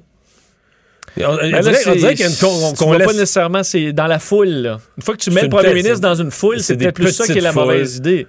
C'est des foule euh, c'est des petites foules qu'on laisse s'approcher beaucoup trop proches. Mais est-ce que c'est ce qu'on. Il y a quand même une question. Est-ce que c'est ce qu'on recherche un peu, une, une certaine confrontation, que va l'autobus libéral reçoive une roche dans vite pour pouvoir. Euh, Bâtir je pas une faire de histoire. théorie du complot, mais je- je- on dirait que cette confrontation-là. euh, on la cherche un peu. Euh, D'ailleurs, certains, euh, enfin, tous les chefs, euh, les autres chefs ont réagi à cette situation-là euh, de, de- de la sécurité entourant Justin Trudeau. On peut les entendre. Les gens qui sont responsables de la sécurité de M. Trudeau doivent trouver ça un peu préoccupant. Je suppose que euh, si je me comportais exactement de la même manière, j'aurais une coupe de gros yeux de la part des sympathiques monsieur et madame qui portent des vestes noires. Peut-être on doit à ce moment être plus, plus, plus prudent et euh, prendre des mesures plus sérieuses pour euh, protéger l'équipe autour de nous. C'est totalement inacceptable de voir de l'harcèlement des, des candidats, des chefs de médias. Euh, nous habitons dans une démocratie et on doit avoir un débat sur les idées. Alors, un débat sur les idées, mais on surveillera dans les prochains jours. Plusieurs disaient s'inquiéter de la sécurité de Justin Trudeau. Et on termine en Afghanistan où les talibans euh, ont for- sont en train de former leur nouveau gouvernement. Alors on sent très bien le changement euh, au- en Afghanistan. Triste changement. Les talibans qui ont nommé euh, parmi leurs principaux ministres de leur nouveau, gouvernement des anciens proches de leur fondateur, le Mollah Omar entre autres, le chef suprême des talibans qui a demandé euh, dans une rare intervention publique à le retour de la charia. Fait qu'on allait faire respecter le, la ministre, charia. le ministre de l'Intérieur, qui est un personnage, j'oublie son nom, mais euh, activement recherché par le, le FBI comme ni plus ni moins qu'un terroriste. Absolument. Donc, euh, on comprend qu'on parle déjà de charia. On voit que c'est les, euh, les, les chefs talibans qui Mais, reprennent mais- le mais on, contrôle. voit, on voit tous les jours par des reportages que toutes leurs promesses, c'est de la foutaise. là. Par exemple, que les femmes vont pouvoir aller à l'école. Ils maintiennent ça, que les femmes vont pouvoir aller à l'école. Mais T'as-tu vu comment? C'est le, euh, le niqab plus un autre voile par-dessus. Euh, c'est l'enseignement. Des restrictions, des restrictions. Tu dis, OK, il va être théoriquement possible pour une femme d'aller à l'école, mais il n'y en a pas beaucoup qui vont y aller. Là. Non, d'ailleurs, il n'y a aucune femme. On n'est pas très surpris euh, dans les, les portefeuilles ministériels et euh, également les quelques petites manifestations anti-talibans ont été réprimées dans la violence, entre autres faisant deux morts dans la ville de Herat. Résumer l'actualité en 24 minutes, mission accomplie.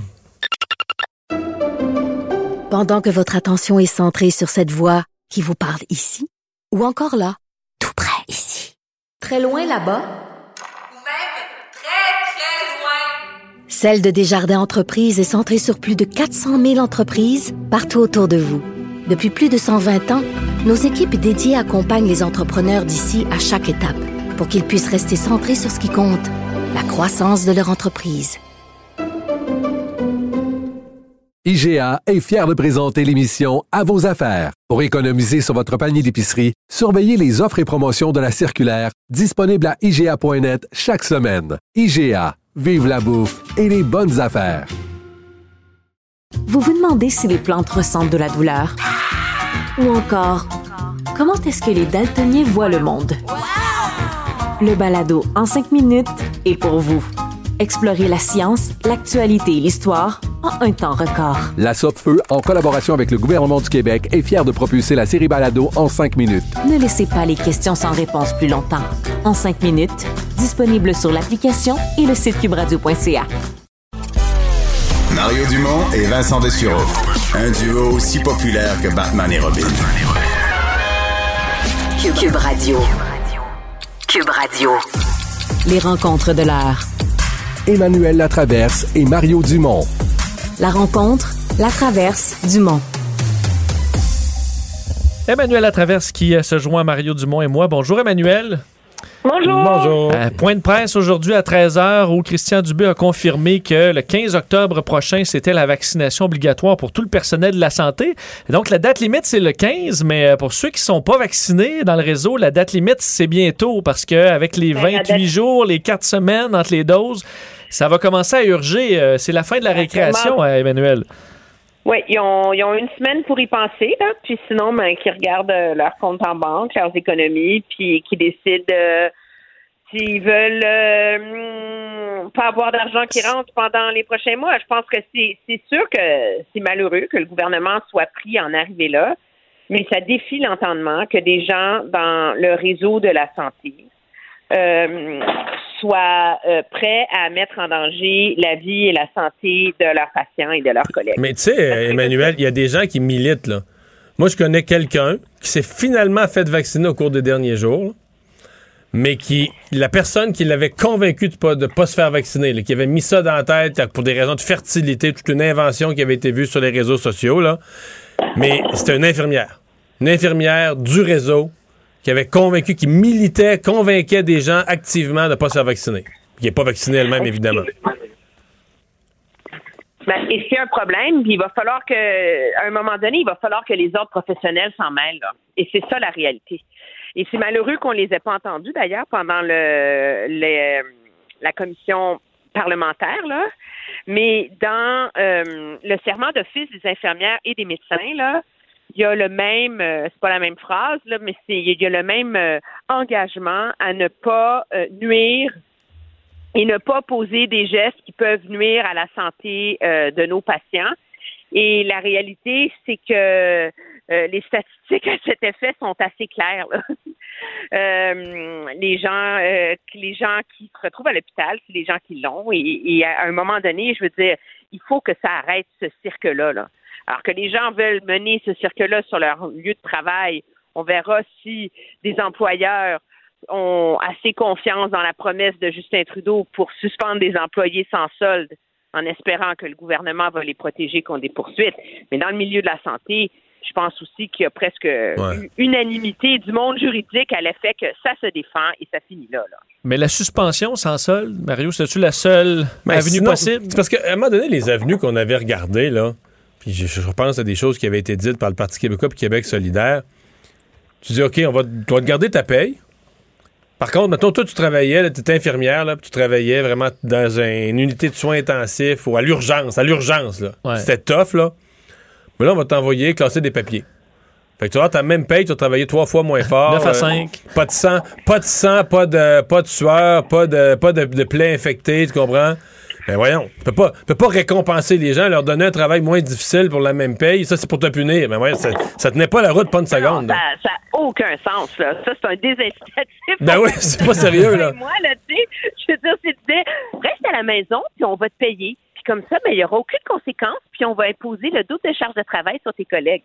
C'est un c'est ça. là, ça. Ça a l'air extrême, mais en même temps, tu te dis. Moi, je trouve qu'aujourd'hui, c'est quand même un message ferme et clair. Un peu malheureux qu'on doive en arriver là. Puis même l'affaire du 15 minutes, là.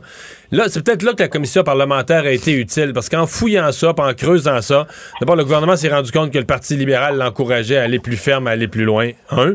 Deux, je pense que le gouvernement s'est rendu compte c'est toute une histoire, là, 15 minutes de- d'en présence. Les gens qui font le ménage, ben, ils passent dans toutes les chambres, mais ils sont peut-être 4 minutes, pas 15. euh, fait que là, qu'est-ce que tu fais avec ça? Alors, je pense que maintenant, on a dit non. Les gens, tu travailles dans un hôpital, là, tu vas directement ou indirectement, tu es dans un milieu où il faut pas que la COVID circule, puis il faut que tu sois vacciné, point.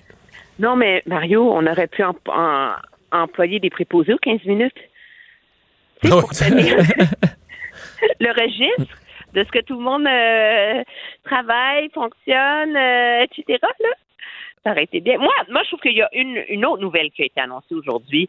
C'est que cette règle sur la vaccination obligatoire s'applique aux visiteurs dans les hôpitaux et euh, aux aidants naturels et à tout ça. Là. Parce que ces gens-là qui sont à l'hôpital pendant un certain temps, il y a une limite aussi à ce que eux mettent à risque le reste de- des, des patients et du personnel soignant. Là. Mais c'est parce qu'on a, on a une il y solution. une cohérence dans Ben oui. l'approche du gouvernement. Là. C'est tout le monde qui met les pieds là. À moins que vous soyez patient puis qu'on peut pas vous renvoyer à la maison, ben c'est fini, les amis. là.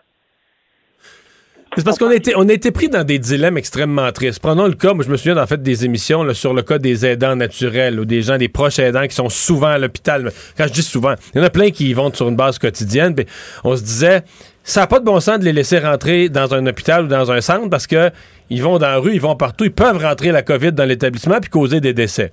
En même temps, on disait, ça n'a pas de bon sens de pas les laisser rentrer. Ils étaient les gens qui venaient donner le repas à petite cuillère, qui venaient, tu comprends, aider concrètement, rendre la vie plus facile, compenser le manque de personnel. Ils faisaient un travail si précieux. Fait qu'on était pris dans le dilemme, euh, c'est, on, on peut pas pas les laisser rentrer, puis on peut pas les laisser rentrer non plus. Donc là, on a la vaccination comme solution qui réconcilie le dilemme. Ben, c'est ça. Il faut être vacciné. C'est, c'est- on, a la solu- on, a, on a la solution. Elle est sécuritaire. Elle est efficace. Mais allons-y. Mais euh, Mario Emmanuel, il a- euh, dans la période de questions, demandait à Christian Dubé, mais mettons quelqu'un qui a un proche mourant, là, qui n'est pas vacciné, est-ce qu'il pourra aller le voir? Puis là-dessus, Christian Dubé dit, ben oui, on va quand même avoir du gros bon sens. Est-ce que là, il y a quand même euh, une place à l'interprétation qui peut amener certains, euh, certaines difficultés?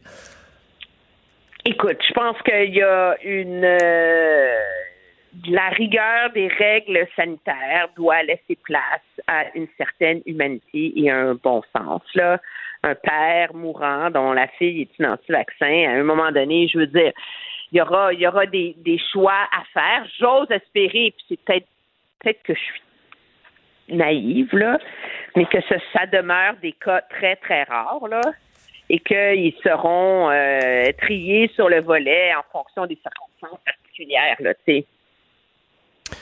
Parlons de- des armes. Euh, Les maires, fait, on parle beaucoup de la situation à Montréal, mais il faut croire que ça inquiète pas juste la mairesse de Montréal, parce que cinq maires des grandes villes euh, du Québec se sont réunis pour demander au euh, fédéral d'intervenir plus intensivement dans cette lutte aux armes à feu. Euh, Est-ce que ça va faire, euh, ça ramène ce dossier-là dans euh, la campagne électorale euh, une fois de plus?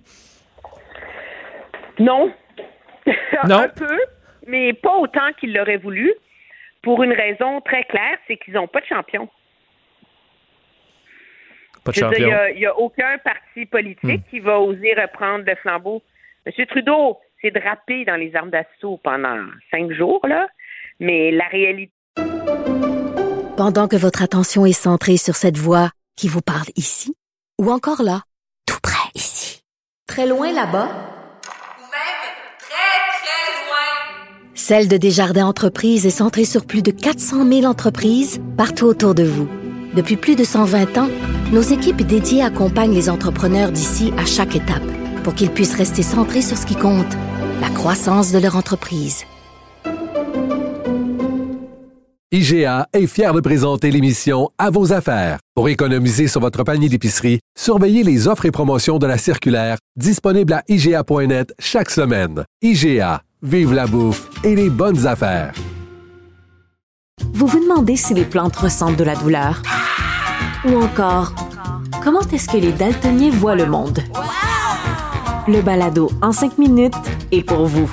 Explorez la science, l'actualité et l'histoire en un temps record. La Feu, en collaboration avec le gouvernement du Québec, est fière de propulser la série Balado en cinq minutes. Ne laissez pas les questions sans réponse plus longtemps. En cinq minutes, disponible sur l'application et le site cubradio.ca. Mario Dumont et Vincent Dessureau. Des propos crédibles, avec des fois un brin de sarcasme. Ben, quand les nouvelles sont moins crédibles. Mario Dumont et Vincent Dessureau. Cube Radio. Cube Radio. Cube Radio. En direct à LCN. Alors, on retrouve Mario Dumont dans les studios de Cube Radio. Euh, Mario, le gouvernement Legault qui lance un appel aux 900 000 Québécois qui ne sont pas encore vaccinés.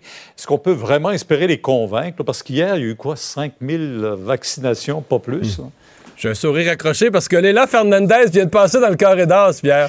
Il y a Hey, quelques secondes. bravo! Ça, c'est une bonne Ça, nouvelle. c'est une bonne nouvelle pour le Québec, une fierté. Mais oui, effectivement, le gouvernement part euh, vraiment dans un effort. Et M. Monsieur Legault, quand même, aujourd'hui, avait une espèce de langage plus conciliant, à dire là, il faut convaincre, on n'est plus dans la confrontation, on n'est pas à l'étape de chicaner. On voit que le virus, il est là, il est là pour un temps. On a besoin que nos gens soient vaccinés. Donc, c'est vraiment adressé là, à ce, le dernier 13% des gens qui ne sont pas encore allés chercher leur première dose. Puis effectivement, avec le passeport, il y avait eu une recrudescence. Il y a des gens qui allaient chercher leur première dose, qui s'inscrivaient dans la démarche de vaccination. Mais là, ça a ralenti, ça a ralenti une nouvelle fois. En même temps, il y a un appel pour les travailleurs de la santé. il n'y aura plus de, il y a plus de passe-droit. En fait, pas juste les travailleurs qui sont en contact avec la clientèle. On a élargi, après la commission parlementaire, qui pendant deux jours avait étudié ça, on est allé avec fermeté. On dit tout ce qui est dans le réseau de la santé, public-privé, doit être vacciné. Et c'est tout de suite, parce que pour être vacciné complètement le 15 octobre, avec la- le, le 28 jours entre les deux doses, il reste quelques jours aux gens de la santé qui ne soient pas encore vaccinés. Pierre, je dois dire, je je trouve ça plate d'être obligé d'obliger les, de, de- de forcer les gens comme ça. Mais moi, j'entends, encore hier, on me racontait l'histoire d'une infirmière qui non seulement n'était pas vaccinée, mais avait convaincu des gens, avait milité autour d'elle pour décourager la vaccination.